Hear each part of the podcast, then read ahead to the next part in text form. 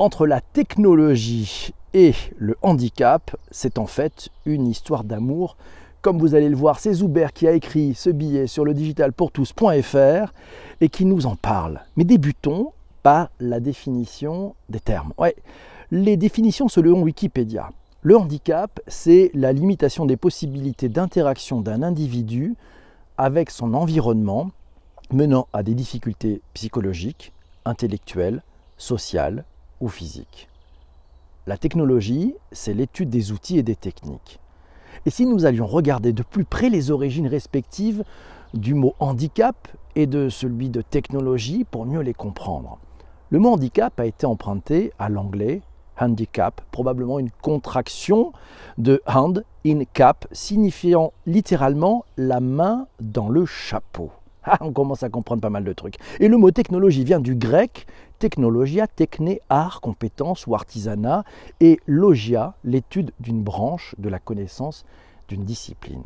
Qui fait quoi entre les deux? Alors, le rôle de la technologie, c'est d'aider, d'améliorer et d'innover. D'aider dans le quotidien, d'aider dans la communication et dans le médical, avec bah, sur la voiture, le téléphone, l'Internet. Et puis, c'est aussi d'améliorer les outils préexistants et les usages sur votre ordinateur, sur votre smartphone, pour les paiements sans contact. Et puis le rôle de la technologie, c'est aussi d'innover, de proposer des nouveaux usages et des services tout en étant accessible. La technologie, elle avance très vite, mais malheureusement, certains d'entre nous se retrouvent sur le bord de la route. Notre rôle à tous est donc de rendre accessible ce savoir. Comme un grand ami l'a spécifié à Zuber, il devrait être plus précis. Il a donc décidé de nous parler aujourd'hui d'un type de handicap et des technologies qui l'accompagnent, Prenons la déficience visuelle. C'est un sujet que Zuber connaît bien et surtout un handicap qui n'est pas très visible. On parle de déficience visuelle, sachez-le, lorsque l'acuité visuelle ne dépasse pas 3 sur 10 sur le meilleur œil. Alors ce n'est pas la faute à la technologie. Hein. En France, on compte environ 2 millions de déficients visuels. Et dans la catégorie déficience visuelle, on regroupe les malvoyants et les non-voyants. Et il faut bien distinguer les deux. Le handicap et la technologie sont liés. L'un permet à l'autre de se surpasser, mais ce n'est pas toujours le cas. Pour les déficients visuels, la technologie, c'est un enjeu majeur. Les GAFAM, d'ailleurs, l'ont bien compris. Ils travaillent sur l'accessibilité de leurs produits et services, mais le problème, ce n'est pas eux en fait. Non, non. Les applications, les logiciels, les services et certains produits high-tech oublient une partie de leurs consommateurs. Oui, les déficients visuels sont des consommateurs, et trop de marques, trop d'entreprises, trop de concepteurs d'applications, de sites web, de sites de e-commerce ont tendance à l'oublier. Durant le confinement, les déficients visuels ont rencontré un problème. Les commandes en ligne, qui sont un avantage pour certains, sont un enfer pour d'autres. Prenons l'exemple de Philippe. Comme tout le monde, Philippe commande en ligne. Malheureusement, il est malvoyant et pour lui, commander en ligne est une nouvelle expérience parfois pénible. Le premier problème qu'il rencontre, les libellés, des formulaires qui disparaissent quand il pose son curseur dessus, le deuxième problème, le manque d'informations audio dans les actions à réaliser sur les champs obligatoires, sur les différents choix, sur les boutons de validation. Le troisième problème, les captcha. Comment voulez-vous sélectionner le petit chat ou alors recopier la petite suite de chiffres et lettres? Ça y est, vous comprenez? Ouais, ouais, ouais. On sait ce que vous allez nous dire. Il y a le bouton audio, c'est vrai, mais en général, il est bien caché pour les lecteurs d'écran. Alors comment améliorer? La technologie apporte des solutions pour les personnes qui subissent un handicap. Apple, Microsoft et Google proposent à la personne atteinte de handicap des solutions pertinentes et efficaces. Nos smartphones, nos ordinateurs sont équipés d'outils de compensation efficaces et apportent une véritable autonomie. Les réponses sont de plus en plus nombreuses car la technologie et le handicap sont liés. L'un ne peut pas évoluer sans l'autre. Pour améliorer le quotidien des déficients visuels, il faut avant tout améliorer les contenus sur le web, sur les applications mobiles et rendre accessibles de plus en plus de produits et services du quotidien. La technologie devrait améliorer les passages en caisse des déficients visuels pour identifier le prix, la date de péremption des produits ou encore le détail de son contenu. Elle peut aussi d'ailleurs améliorer la mobilité, indiquer la couleur des feux de signalisation des passages piétons la technologie a permis le développement de claviers braille qui se connectent au smartphone et à l'ordinateur. Ça change la vie des personnes qui subissent un handicap. Vous le voyez, les possibilités sont variées mais tellement nécessaires. La technologie a d'ailleurs modifié certains des usages en les rendant plus sûrs aussi. Et demain? Alors et demain, si on se projette, l'intelligence artificielle couplée à la réalité augmentée pourrait donner la vue ou encore améliorer la lisibilité et la compréhension. Et ça, ça ouvre un champ tout à fait impressionnant, ramener l'IA. Et dans les, les commentaires d'avant-émission, c'est Laurent qui nous dit déjà le texte to speech se fait lire, se faire lire un texte c'est déjà bien, et les assistants vocaux qui doivent permettre aux déficients visuels d'activer des appareils domotiques à la voix.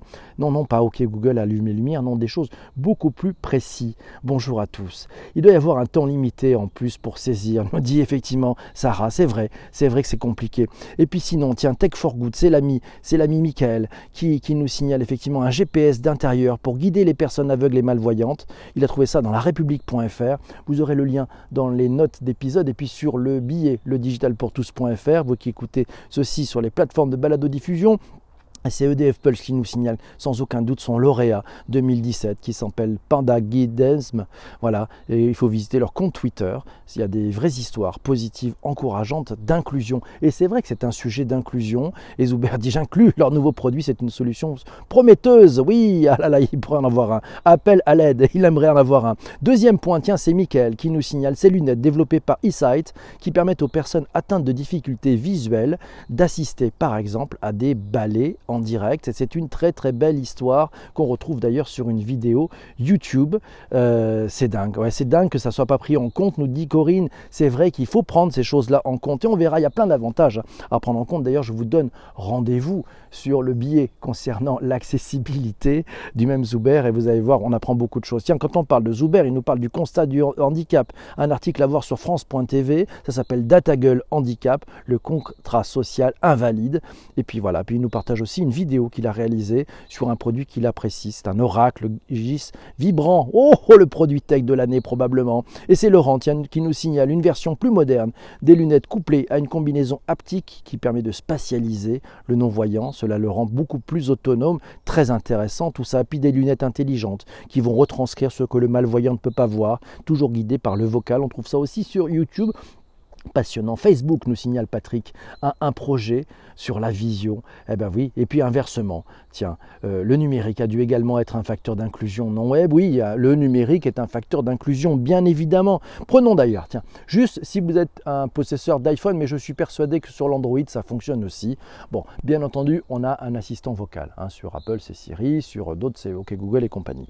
Voilà. Il y a aussi une fonctionnalité toute simple, c'est la taille du texte vous le savez, bah, en vieillissant, on perd un peu la vue, un peu, un peu, un peu de vue. Ben, on peut augmenter la taille du texte. Ça, ça, a été une prouesse aussi et une amélioration considérable sur les OS. On peut facilement monter la taille du texte. Et puis, il y a, un petit truc hein, que je vous donne. Si vous avez des problèmes de lecture sur des articles du web, ben, par exemple, vous pouvez utiliser sur Safari il y a ce qu'on appelle l'affichage du lecteur. Quand vous êtes sur une page web, si vous allez tout en haut à gauche, vous allez voir, il y, a, un petit truc là, tout en haut à gauche, vous appuyez dessus. Et par magie, vous ne voyez que le texte de l'article. Et puis vous pouvez le grandir, l'agrandir, le grossir. Ça, c'est magnifique et ça fait vraiment beaucoup de bien. Puis sinon, ben, il y a VoiceOver, on en parlait. Enfin bref, le mot de la fin de cet épisode, avant que je vous laisse, vous qui écoutez sur les plateformes de balado-diffusion, pour rejoindre ceux qui sont présents pendant le live, ben, le mot de la fin, c'est Patrick qui nous le donne.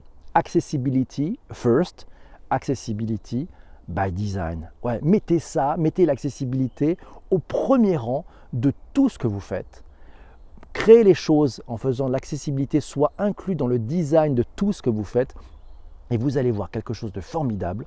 Quoi que vous fassiez, vous allez considérablement améliorer l'expérience utilisateur de tous vos utilisateurs, pas uniquement ceux qui sont atteints d'un handicap, non, de tous vos utilisateurs. Donc démarrez par ça, vous allez améliorer l'expérience utilisateur et puis vous allez être obligé de faire un travail formidable. Et c'est ce, les gagnants du numérique font ce travail, c'est de rendre les choses extrêmement simples. Je vous souhaite une très bonne journée. On se retrouve très très vite pour un prochain épisode du podcast. Ciao ciao les amis.